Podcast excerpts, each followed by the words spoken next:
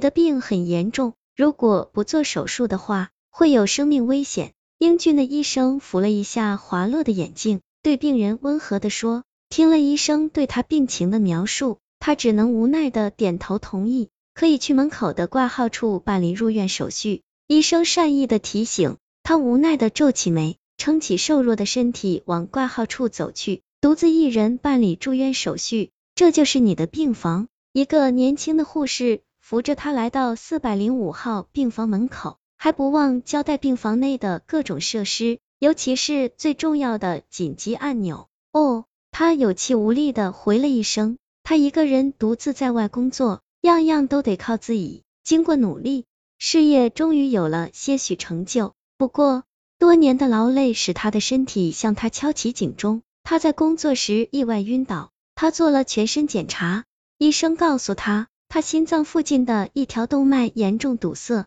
再不动手术就有生命危险，医生对他保证这类型的手术失败率非常低。他决定动手术。夜晚不知不觉的到来了，明天即将动手术，即使有医生的再三保证，他还是有点担心。在床上翻来覆去，时间也一分一秒的过去，在寂静的气氛中，不知从哪里传来了一股福尔马林的味道，他无法忍受的转过身来。却看到天花板上竟然有一颗头颅，留着一头长发的头颅。他睁大双眼，两指现金红彤彤的，带着惊恐的目光。那颗头颅在窗外月光的照射下更显诡谲。他想要大声喊人，却发不出声音；他想跑，却动不了。他的身体开始剧烈的颤抖，他的眼睛开始充满泪水，恐惧的阴影强烈的笼罩在心头。头颅越来越靠近他，他感觉到他的心跳越来越快，